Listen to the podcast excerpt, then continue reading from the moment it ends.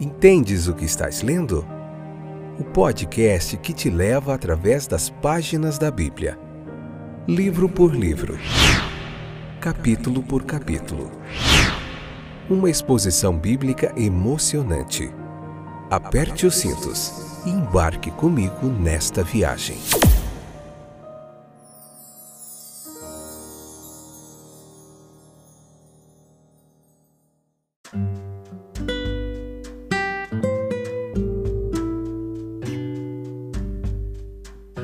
Olá, meus queridos companheiros de viagem através das páginas da Bíblia. Estou de volta. Eu sou o Fábio.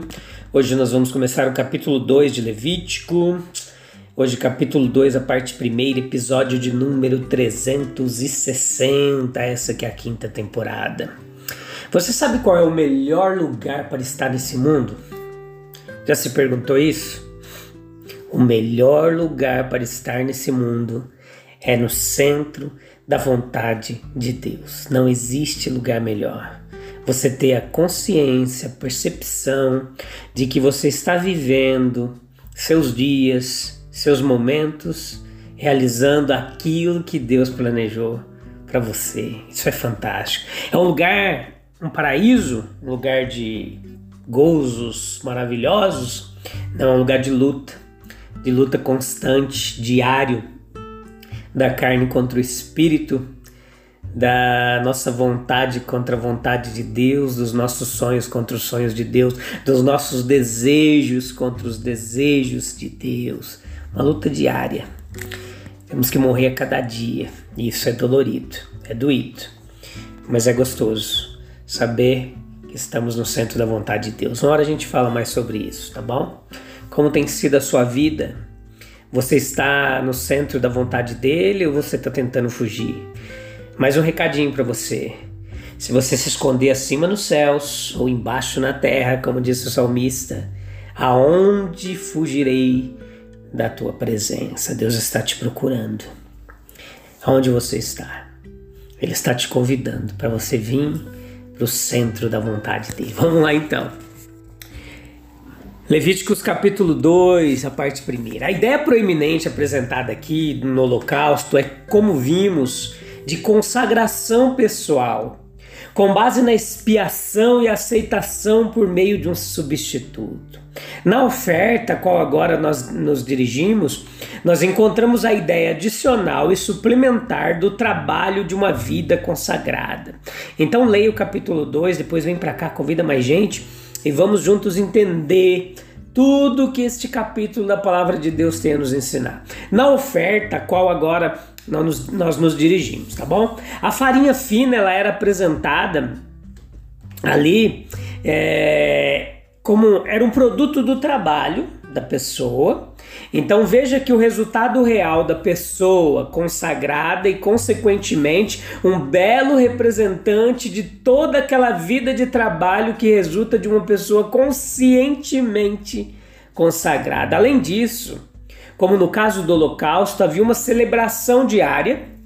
É, no caso dessa oferta de alimentos, havia uma dedicação perpétua nos pães ali da proposição também. Veja que o que nós temos aqui nesse capítulo, portanto, é uma dedicação voluntária por parte de um indivíduo que corresponde à dedicação perpétua por parte de um povo. Vamos lá por partes. O povo do convênio, ele da aliança ali, ele deveria realizar essa ideia de consagração em toda a obra de sua vida. Nós assumimos então que o principal pensamento dessa oferta de manjares é o trabalho de uma vida consagrada tal como foi apresentado em toda a sua perfeição, quando nosso Senhor declarou. Lembra João 4:34? A minha comida é fazer a vontade daquele que me enviou e terminar a sua obra. O trabalho feito para Deus deve ser o melhor de seu tipo. A oferta, quer seja preparada em um forno suntuoso, como seria encontrado com os ricos, ou assada em uma panela, de como as pessoas de classe média empregariam, ou cozida em um prato comum, não como entendemos hoje, não sabemos como que era naquela época, mas provavelmente bem diferente, um material bem diferente. era o utensílio ali dos pobres.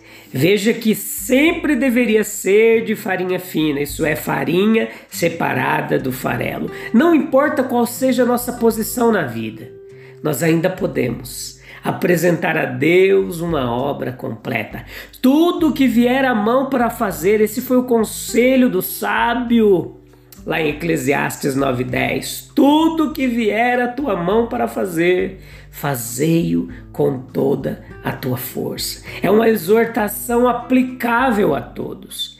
A meticulosidade microscópica da obra de Deus na natureza que o leva a vestir até a grama que amanhã será lançada no forno com mais glória do que Salomão. Mateus 6, 28 e 30. Certamente é adequada para estimular toda pessoa consagrada ao trabalho mais meticuloso.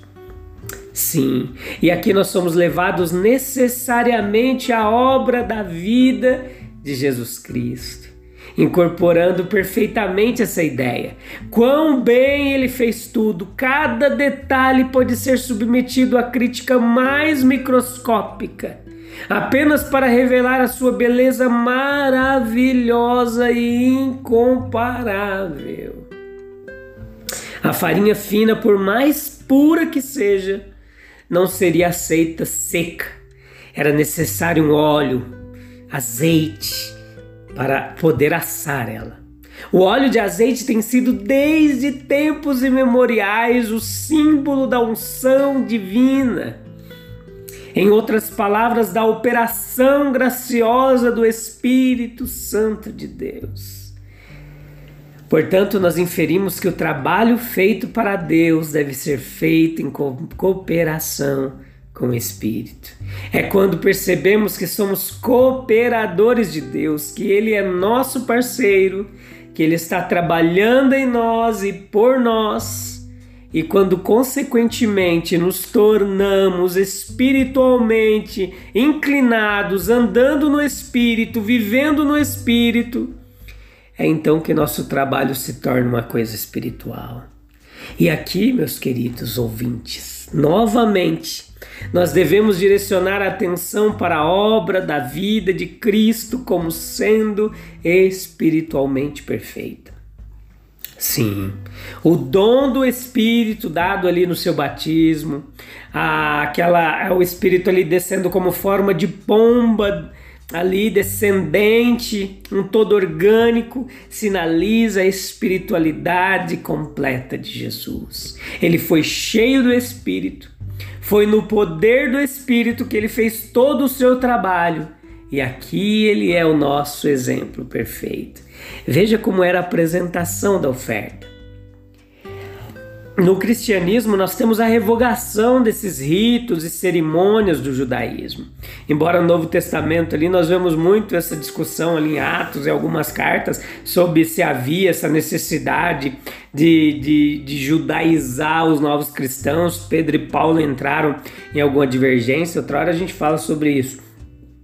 Veja que é, mesmo com a revogação pelo cristianismo dos ritos e cerimônias do judaísmo, isso não impede a necessidade nem elimina as vantagens de nós se familiarizarmos com as leis pelas quais os antigos sacrifícios era, eram regulados. Porque a mente de Deus ela pode ser verificada nos preceitos transmitidos nos tempos antigos e princípios subjacentes reconhecidos que são válidos em todas as épocas. O próprio fato de que a verdade deve ser buscada e aplicada em condições atuais deve ser um incentivo e não um obstáculo à investigação. Nós contemplamos na lei as profecias do Evangelho e admitiremos a semelhança que proclama que ambos procederam do mesmo Deus. A farinha ela era trazida aos sacerdotes, um punhado era tomado e depois ali com incenso foi queimado sobre o altar, subindo ao céu numa forma de perfume, de fumaça. O restante da farinha servia de consumo para os sacerdotes. Essa distinção é aplicável a muitas ofertas cristãs. É, o dinheiro dado para a construção ou manutenção de um local de oração, a entrega de tempo, pensamento para adoração pública, para o trabalho evangelístico, o reconhecimento de Jesus Cristo pelo batismo e pela participação na ceia do Senhor, a devoção de nossa força e influência para o serviço de Deus, tudo isso pode ser considerado como presentes apresentados diretamente ao próprio Deus. Eles são colocados sobre o altar, envoltos no fogo do santo amor, perfumados com oração e consumidos pelo zelo da casa de Deus. Mas há outras ofertas que podem ser consideradas à luz de apresentações imediatas a Deus, tais como apoiar o ministério cristão, missionários no exterior, ministrar as necessidades dos idosos e fracos, dar o um copo de água aos discípulos de Cristo. Essa distinção ela não visa glorificar uma classe em comparação com a outra, mas esclarecer nossos pontos de vista e levar à indagação se estamos fazendo tudo o que podemos em ambas as direções. Há uma ideia em muitas mentes de que se as obras de benevolência e caridade são realizadas, os outros deveres de se reunir na assembleia solene, de confissão, de apego a Cristo são de pouca importância. A queima de uma porção da oferta sobre o altar repreende tal concepção.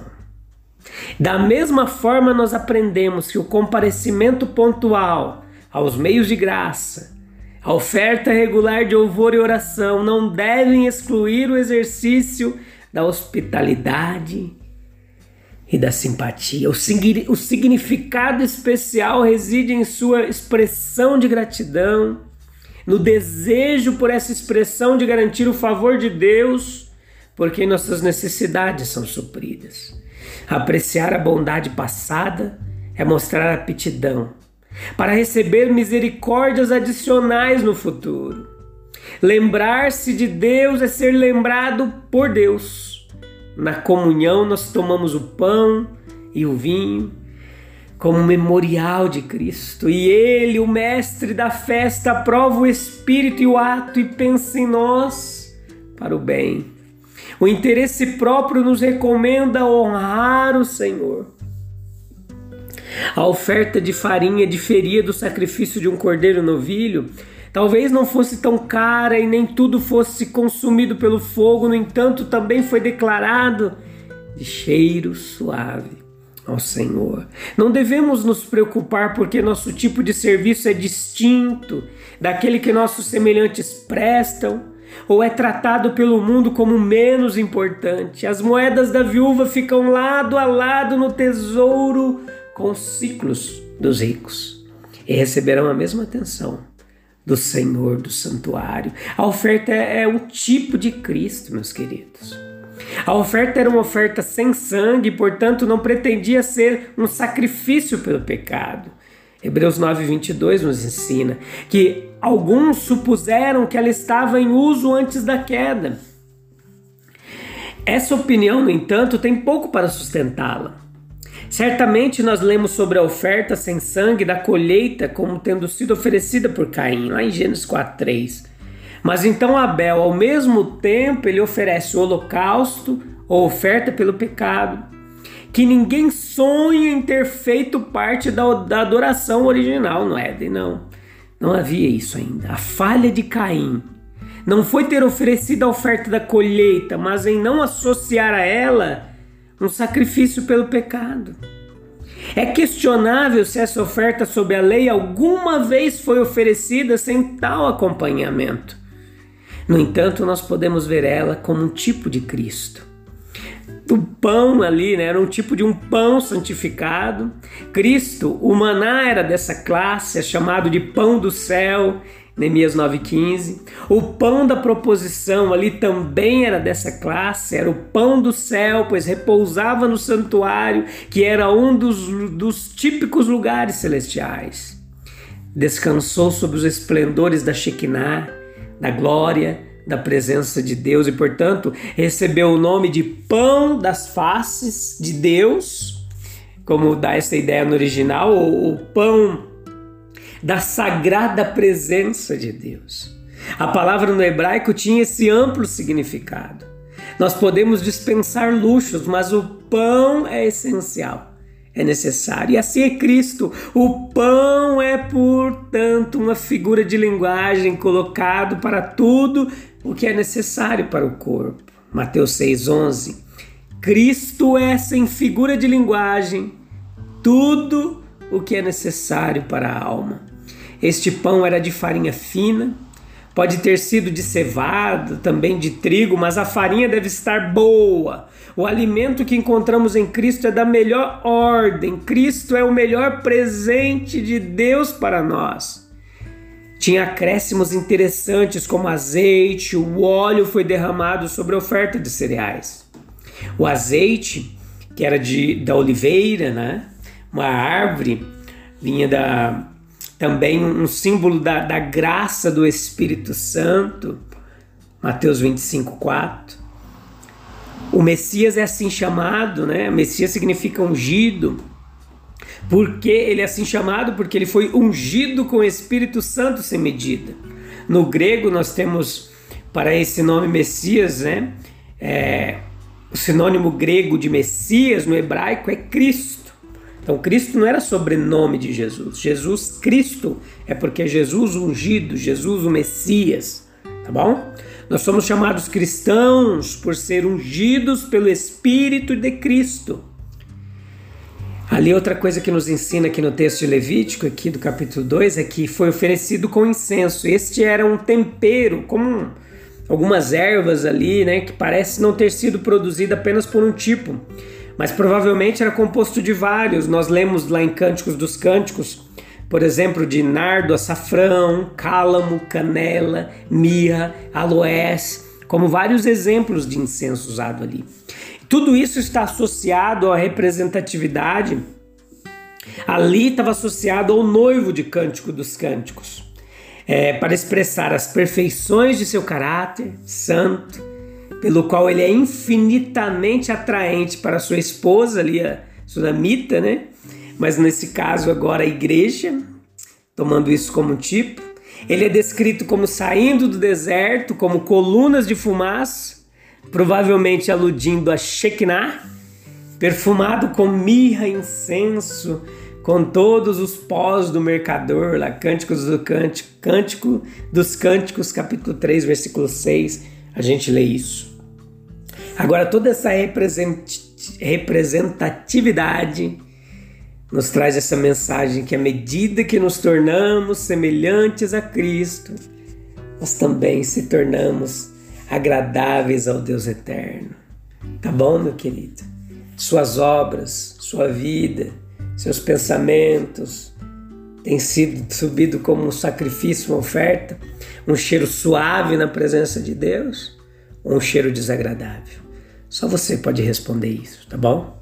A gente se encontra no próximo episódio para continuar meditando nesse capítulo 2. Tem muita coisa legal para a gente aprender, todo o contexto da teologia bíblica do Antigo Testamento, todo, muita arqueologia bíblica, história, muita compreensão, tipologia bíblica também um pouquinho. A gente não pode exagerar na tipologia, tem que tomar cuidado.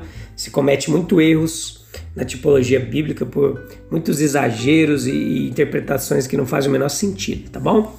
Deus abençoe sua vida. Te encontro em breve. Tchau, tchau. Deus abençoe.